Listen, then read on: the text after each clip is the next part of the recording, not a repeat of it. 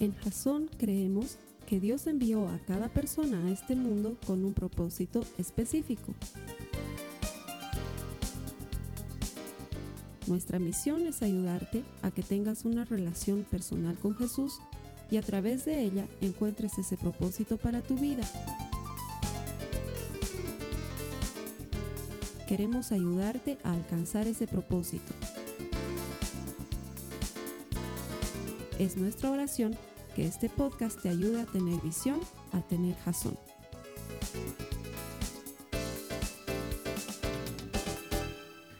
Hermanos, estamos en la última semana antes de nuestra super serie mundialera, eh, en la que estamos hablando acerca de cómo descubrimos ese seguidor que hay en nosotros antes que ese líder que hay en nosotros. No porque seguidor y líder no sean cosas que, que se puedan complementar o cosas opuestas, sino que lo que busca el Señor en nosotros es que primero seamos seguidores apasionados por el Maestro para poder reflejar luego ese amor y esa convicción cuando el Señor nos ponga en posiciones de liderazgo, en tu casa, en la iglesia, en tu comunidad. Y así veíamos cómo durante las anteriores tres semanas, la primera semana, Pedro tomó esa decisión de convertirse en seguidor. La segunda semana veíamos como Juan también lo hizo. Y la tercera semana en un plot twist muy emotivo veíamos como Pablo también lo hizo. A todos ellos, como a ti el Señor alguna vez llegó o está llegando llegará y te dirá, leja jaray, sígueme. Porque recordando la cita principal de esta serie, no podemos perder de vista que el que nos elige es Dios, no somos nosotros los que lo elegimos. Como dice en Juan 15, 16, ustedes no me eligieron a mí, yo los elegí a ustedes. Les encargué que vayan y produzcan frutos duraderos, así el Padre les dará todo lo que pidan en mi nombre. Pero hay un seguidor, un seguidor de Jesús que fue elegido de una forma bastante, bastante muy diferente a la que hemos visto en las anteriores tres semanas. Este seguidor fue Santiago, el hermano de Jesús. Así que empecemos con la prédica de hoy, hermanos, ya que todos están listos, saquen sus Biblias, vamos a tener mucha, mucha Biblia hoy día, déjenla ahí cerquita a Proverbios, porque hoy empezamos con la prédica Santiago, el seguidor. Y quiero, quiero que empecemos haciéndonos una pregunta. ¿Cómo creen que habrá sido vivir en la misma casa que Jesús durante su infancia, con sus padres? Como hermano, como hermana, ahí mismo, metido, porque no era una, no era una familia pequeña, era una familia bastante grande. Y en las familias grandes, a diferencia de las pequeñas, aunque no es una regla, las cosas suelen ser un poquito más complicadas. Y les pongo un ejemplo. La familia, la familia de mi mamá son nueve hermanos. Somos treinta y tantos primos. Y hoy ya a manera de chiste, pero sé que en su momento ha debido causar más de una pelea, cuentan que cuando se reunían para el desayuno, empezaba el desayuno, el primero empezaba con la mantequilla, iba pasando al de la derecha y al de la derecha y al de la derecha, y al último generalmente ya solamente le quedaba raspar con el pan lo que habían sobrado los demás hermanos, porque entre tanta gente y en esas épocas donde no tenías la tienda al lado y el supermercado al frente, las cosas eran pues un poquito más difíciles.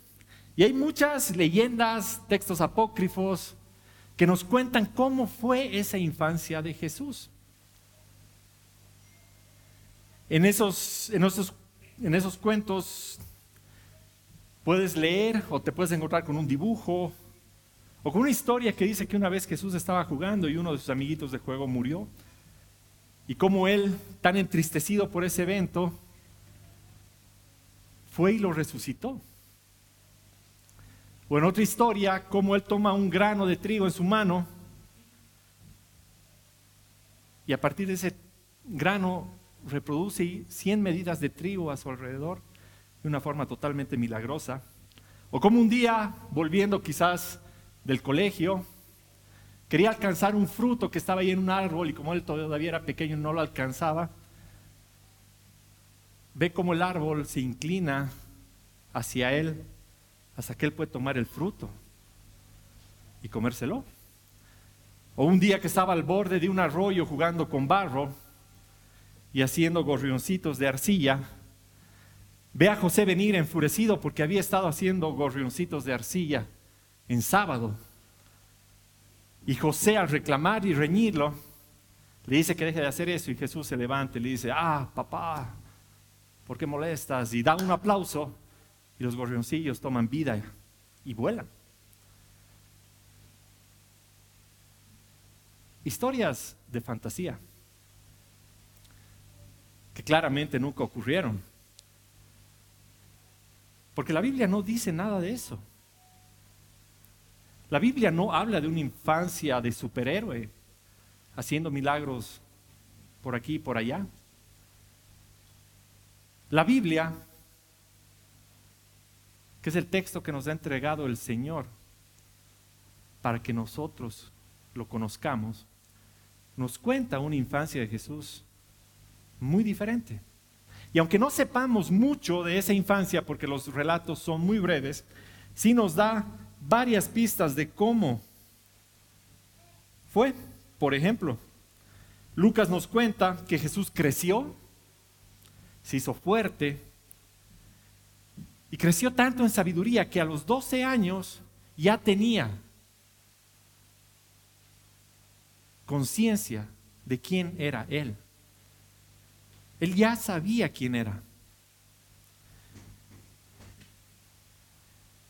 Y aún así, luego de esos 12 años, se quedó todavía otros 18 en su casa, en una vida muy normal, una vida muy terrenal, como la tuya como la vi. ¿Cómo sabemos que su vida era como la nuestra? Quizás debe ser un poquito diferente, pero dice Hebreos 4:15, nuestro sumo sacerdote comprende nuestras debilidades, porque enfrentó todas y cada una de las pruebas que enfrentamos nosotros. Sin embargo, Él nunca pecó. Jesús pasó por lo que tú has pasado de niño pasó por lo que tú has pasado con tus hermanos, con tus padres. Pasó lo que tú has pasado como adolescente. Dice que enfrentó todas y cada una de las pruebas que enfrentamos nosotros. Pero hay una gran diferencia en lo que nos dice. Gran diferencia. Porque Él dice, nunca pecó. Él nunca pecó. Y esas pequeñas tres palabras nos muestran que quizás la relación dentro de la casa de Jesús no era una relación muy diferente a la que nosotros tenemos hoy en día. No era esa vida eh, llena de milagros y Jesús sobre un pedestal. O quizás sí. Porque me imagino cómo habrá sido Jesús como hijo al estar enfrentado a todos los problemas y tentaciones y nunca haber pecado. Nunca haberle faltado el respeto a sus padres. Nunca haber dicho una mala palabra nunca haberse peleado, nunca haber insultado, nunca haber chismeado y hablado mal de los amigos o de los no muy amigos. ¿Cómo habrá sido ese Jesús que se levantaba temprano, que tendía su cama, que preparaba el desayuno, que iba al jardín, que le cortaba una flor para su mamá, que era el primero en llegar al taller de carpintería para trabajar con su padre, ¿Cómo habrá sido Jesús a ojos de sus hermanos? ¿No habrá levantado Jesús envidias, celos por ser el Hijo perfecto? Y les digo esto porque es muy probable que esa misma perfección con la que creció Jesús, esa misma convicción de saber quién era, haya sido la razón por la que su familia y sus hermanos aún habiendo vivido 30 años con Él, lo hayan rechazado cuando inició su ministerio. ¿Y cómo sabemos que la familia de Jesús lo rechazó? ¿Cómo sabemos que sus hermanos lo rechazaron? La Biblia nos dice en Marcos 3, 20, 22, cierta vez Jesús entró en una casa y las multitudes empezaron a juntarse nuevamente. Pronto, ni él ni sus discípulos encontraron momento para comer. Cuando sus familiares oyeron lo que sucedía, intentaron llevárselo. Está fuera de sí, decían. Jesús salió de esa región, Marcos 6.1.6, y regresó con sus discípulos a Nazaret, su pueblo. El siguiente día de descanso comenzó a enseñar en la sinagoga y muchos de los que lo oían quedaban asombrados. Preguntaban, ¿de dónde sacó toda esa sabiduría y el poder para realizar, realizar semejantes milagros? Y se burlaban, es un simple carpintero, hijo de María y hermano de Santiago, José, Judas y Simón. Y sus hermanas viven aquí, aquí mismo entre nosotros. Se sentían profundamente ofendidos y se negaron a creer en él. Entonces Jesús les dijo, un profeta recibe honra en todas partes, menos en su propio pueblo y entre sus parientes y su propia familia. Y debido a la incredulidad de ellos, Jesús no pudo hacer ningún milagro ahí, excepto poner sus manos sobre algunos enfermos y sanarlos. Y estaba asombrado de su incredulidad. Rechazado. En Juan, 1, en Juan 7, 1, 6 vemos otro relato muy similar. Después, Jesús recorrió la región de Galilea, quería alejarse de Judea, donde los líderes judíos estaban tramando su muerte.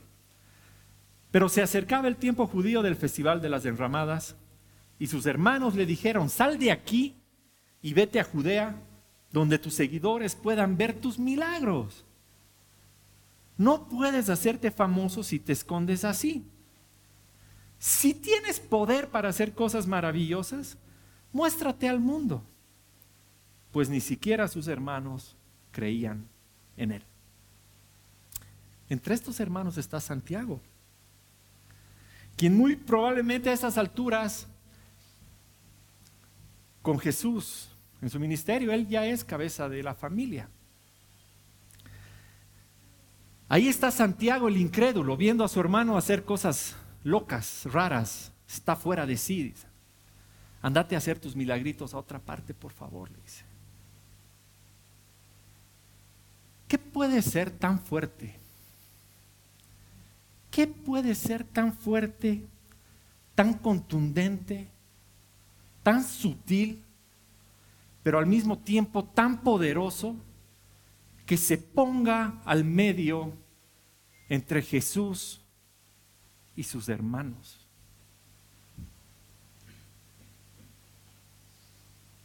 ¿Qué puede ser tan peligroso? Tan terrible.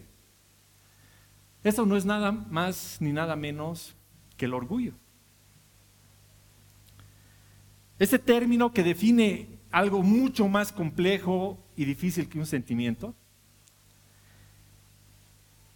pero que es algo que sigue separando familias, que sigue separando hermanos, sigue separando iglesias, sigue separando empresas, amigos, desde siempre.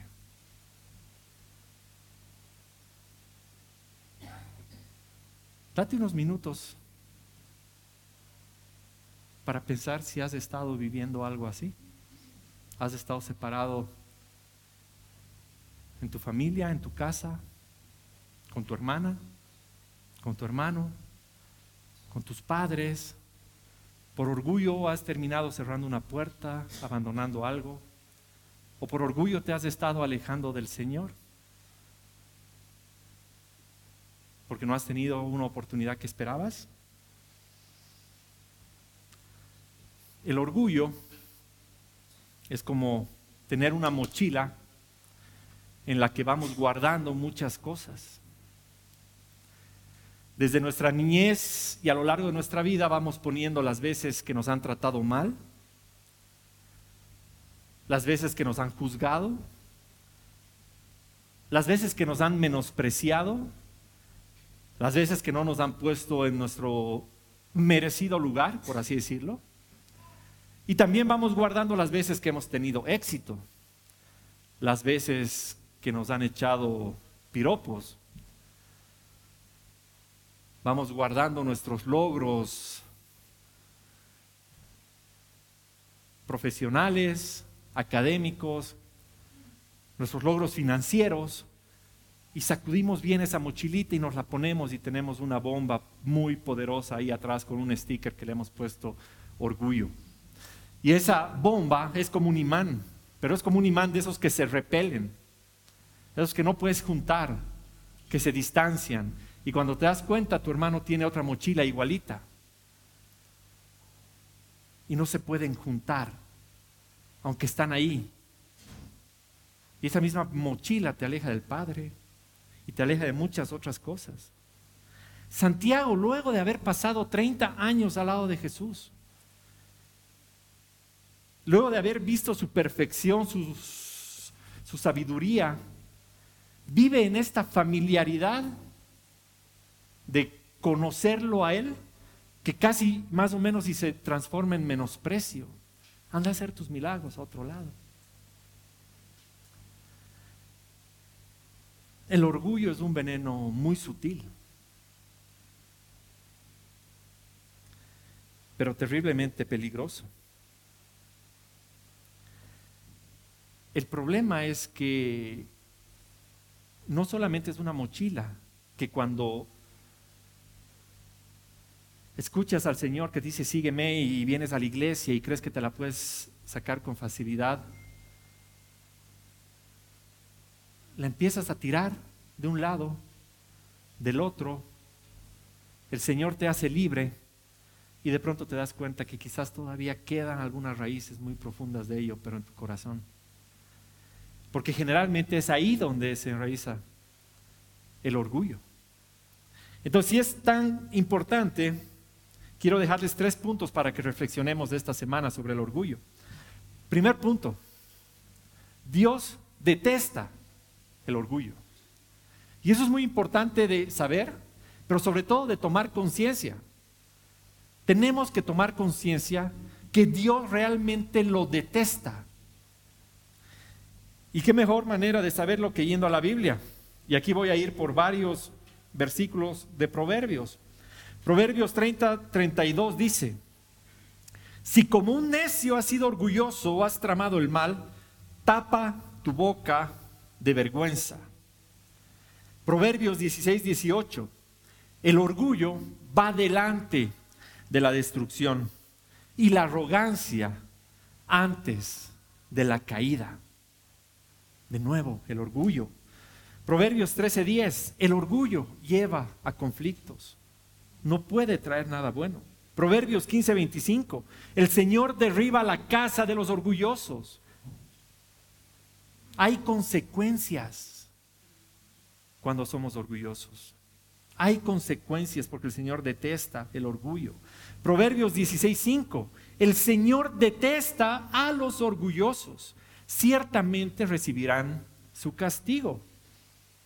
Más vale que sepamos de qué se trata. Proverbios 29, 23. El orgullo termina en humillación, mientras que la humildad trae honra. Proverbios 25, 27, no es bueno comer mucha miel ni buscar honores para uno mismo. Proverbios 16, 18, el orgullo va delante de la, de la destrucción y la arrogancia antes de la caída. Entonces creo que no queda duda. El orgullo a ojos de Dios es algo que deberíamos aprender a identificar. Y es algo que deberíamos notar. Y es algo a lo que le deberíamos temer. Entonces, si es tan grave y tan importante, ¿cuándo es que empezamos a ser orgullosos? Y la verdad es que uno empieza a ser orgulloso cuando deja de ser agradecido.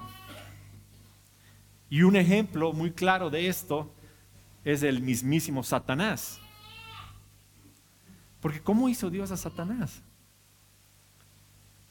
Lo hizo perfecto, lo hizo sabio, lo hizo hermoso. Dice en Ezequiel 28:12, tú eras el modelo de la perfección, lleno de sabiduría y de exquisita belleza. Modelo de perfección, o sea, más allá de la perfección, él era el modelo de la perfección, lleno de sabiduría y de exquisita belleza, cualidades o atributos que todos quisiéramos tener, sobre todo el de belleza. Pero ¿qué dice Ezequiel 28, 14? Yo te ordené y te ungí como poderoso ángel guardián. Tenías acceso al monte santo de Dios. No solo lo hizo especial, sino lo puso en un lugar especial. ¿Y qué pasó? ¿Qué le pasó? Lo que pasó con Satanás es que empezó a pensar que todo lo que era, cómo se veía y el lugar en el que estaba,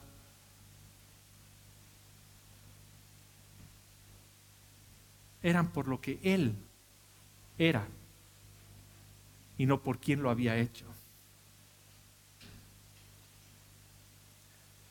Muchas veces olvidamos que lo que somos, como nos vemos y donde estamos, tiene más que ver con nuestro Padre que con nuestro esfuerzo. En Ezequiel 28.2 dice, en tu gran arrogancia afirmaste, soy un Dios. En Ezequiel 28.5, sí, tu sabiduría te hizo muy rico y tus riquezas muy orgulloso en Ezequiel 28, 17. Tu corazón se llenó de orgullo debido a tu gran belleza.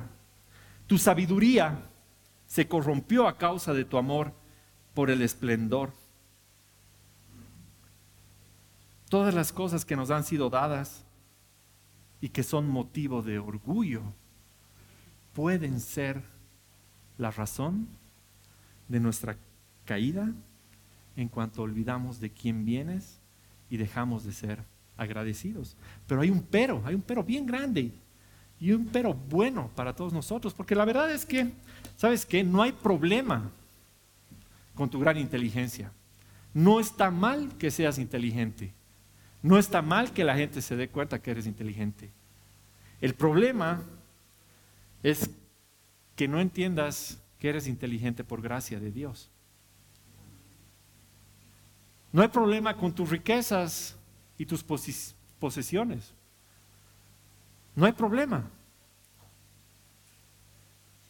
El problema es si crees que esa riqueza y esas posesiones son por tu propio esfuerzo, que son fruto de tu trabajo duro y esforzado. Son parte.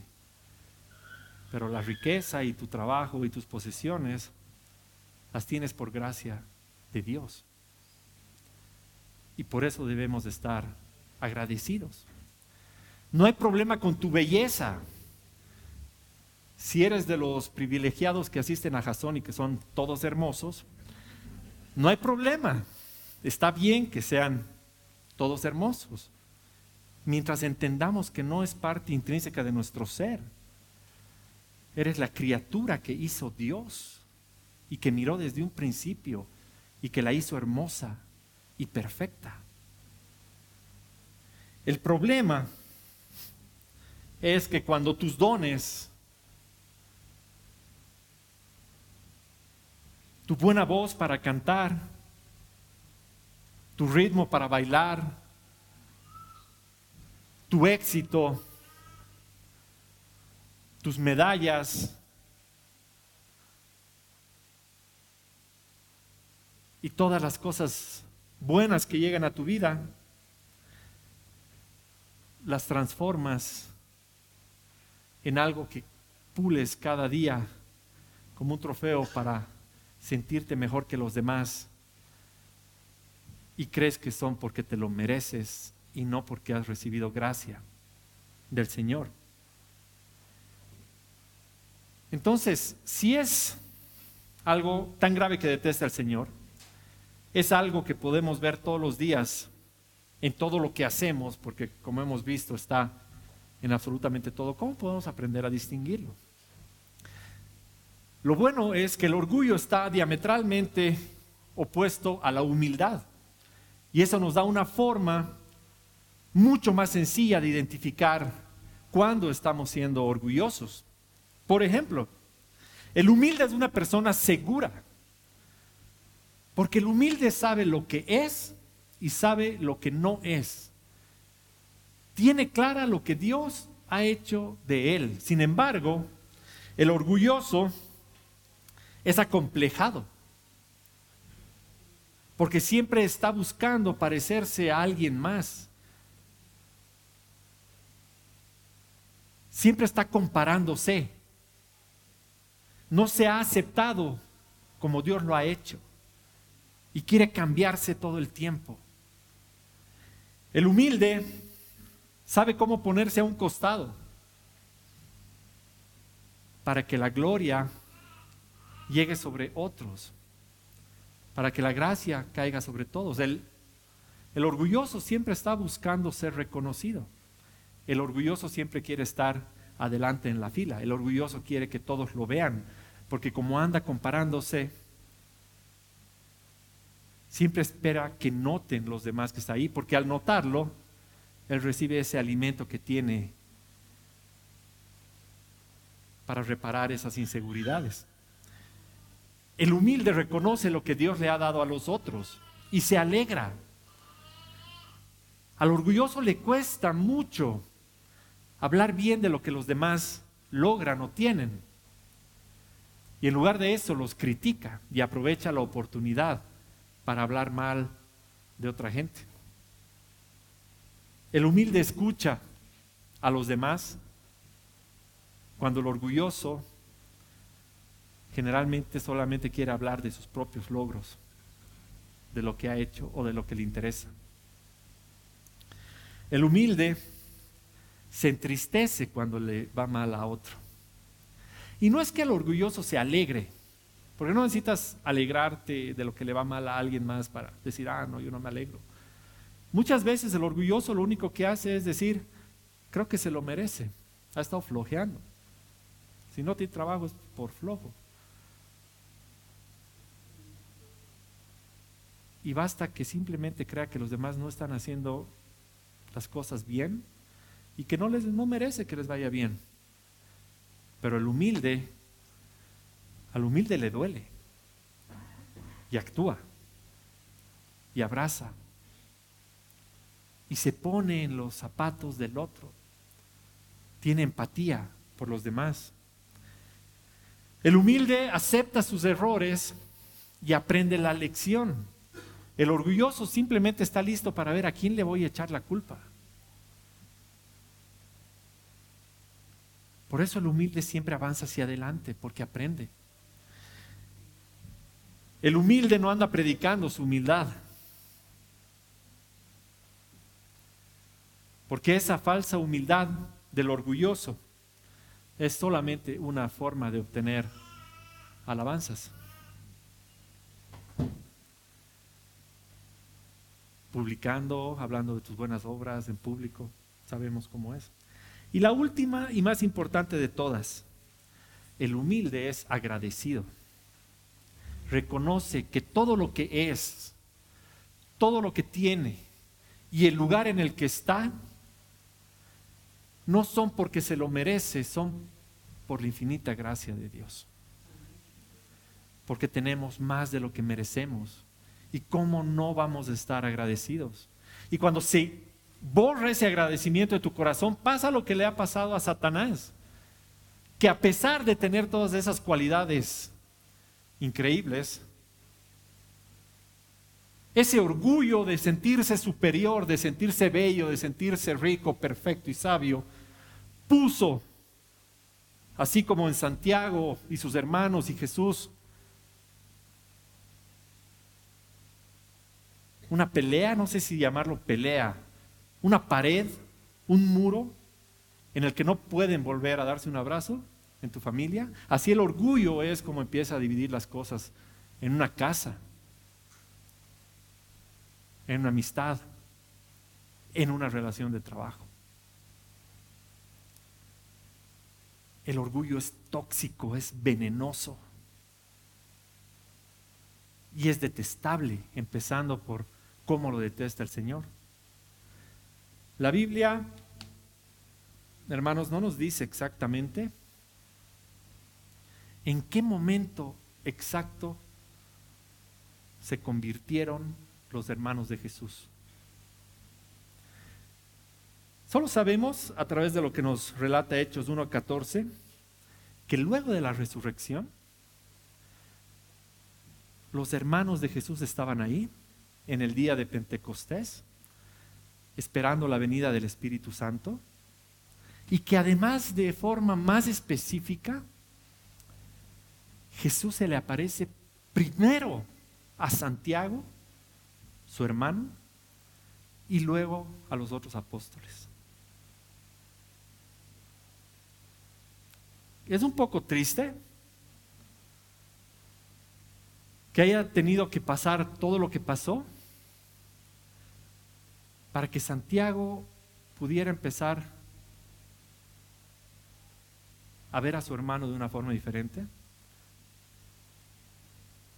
y no lo haya hecho antes. Es triste muchas veces en nuestras vidas que tenga que pasar algo terrible para que pensemos en quitarnos la mochila del orgullo, para que volvamos a casa, para que abracemos al que no hemos abrazado. Pero ¿saben qué es hermoso, hermanos? Realmente es hermoso y a mí me conmueve que Jesús se haya aparecido primero a su hermano. Porque eso nos muestra que siempre hay esperanza. Eso nos muestra que al final el plan del Señor siempre es perfecto. Y siempre hay un momento en el que se pondrá frente a ti y te dirá, leja jaray, sígueme. Y en ese momento Así como Santiago pasó de ser Santiago el incrédulo, nosotros como él pasamos a ser Santiago el seguidor, Santiago el líder, Santiago el protector de la gracia, Santiago el primer pastor, Santiago el director de la iglesia de Jerusalén por 30 años hasta que fue asesinado. Así como en el plot twist de Pablo, Santiago el incrédulo, de pronto cambia, se abraza a Jesús. Y si hay algo de lo que tenemos certeza, hermanos, es que Santiago se despojó de todo orgullo. Se despojó de todo orgullo para abrazar la humildad. ¿Tenemos certeza de eso? Porque en la primera línea de su carta, en Santiago 1.1, antes que cualquier cosa, Santiago dice, yo, Santiago, esclavo de Dios y del Señor Jesucristo. Eso requiere haberte despojado de todo el orgullo que tenías antes, de toda la mochila que has estado cargando durante más de 30 años, para darte cuenta de cómo te hizo Dios, para qué te hizo Dios y dónde te puso. Esclavo de Dios y de mi hermano el Señor Jesucristo. Esta hermanos, es la declaración de un verdadero seguidor de Jesús. Y esto debería inspirarnos como resumen final de, de esta prédica a que la única manera en la que podemos convertirnos en verdaderos seguidores es postrándonos a los pies del Padre. Dejando esas historias que cargamos, esos problemas que hemos vivido, esas faltas de respeto, esas veces que nos han humillado que nosotros hemos humillado a los demás y saber que así como el gran perdón que hemos recibido de Dios, está en nuestras manos perdonar y también aceptar que debemos dejarnos perdonar.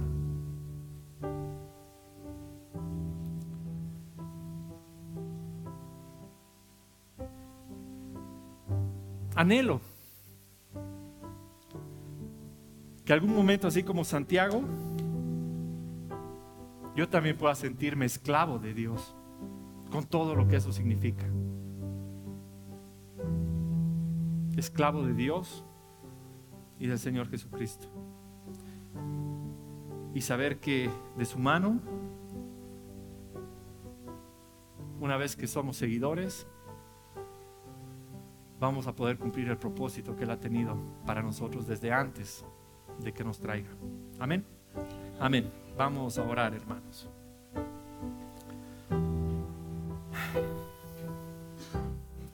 Señor Padre amado, queremos darte gracias la mañana de hoy, Señor, por la palabra que nos has compartido. Señor, queremos pedirte que en nuestros corazones pongas el carácter, pongas la sabiduría, para poder darnos cuando esa semilla de orgullo está empezando a germinar en nuestra vida, en nuestros actos, en nuestra familia, en nuestra casa. Para que postrándonos en alabanza y adoración a tus pies, Señor, podamos destruir cualquier indicio de orgullo, Señor, para que nos abracemos en ti y a ti en humildad y podamos reconocer que solo a tus pies somos íntegros. Señor, danos el coraje, danos el corazón humilde que necesitamos para volver a casa, para volver a nuestra casa celestial, para abrazarte, pero también para nunca olvidar nuestra casa terrenal pedir perdón a los que les debemos perdón, Señor. Bendice esta iglesia, bendice esta casa, bendice a los que asisten acá, Señor. Sé tú el proveedor, sé tú el médico de médicos y Señor, de manera muy especial, te pedimos que esta misma semilla de humildad esté plantada hoy en todas nuestras autoridades, Padre, para que en este país podamos empezar de una vez por todas a vivir sirviéndote, a vivir en paz y sobre todo a vivir como buenos hermanos, como los hermanos que hemos encontrado en la palabra de hoy. Gracias por todo esto nombre. Esta ha sido una producción de Jason Cristianos con propósito. Para mayor información sobre nuestra iglesia o sobre el propósito de Dios para tu vida, visita nuestro sitio web www.jason.info.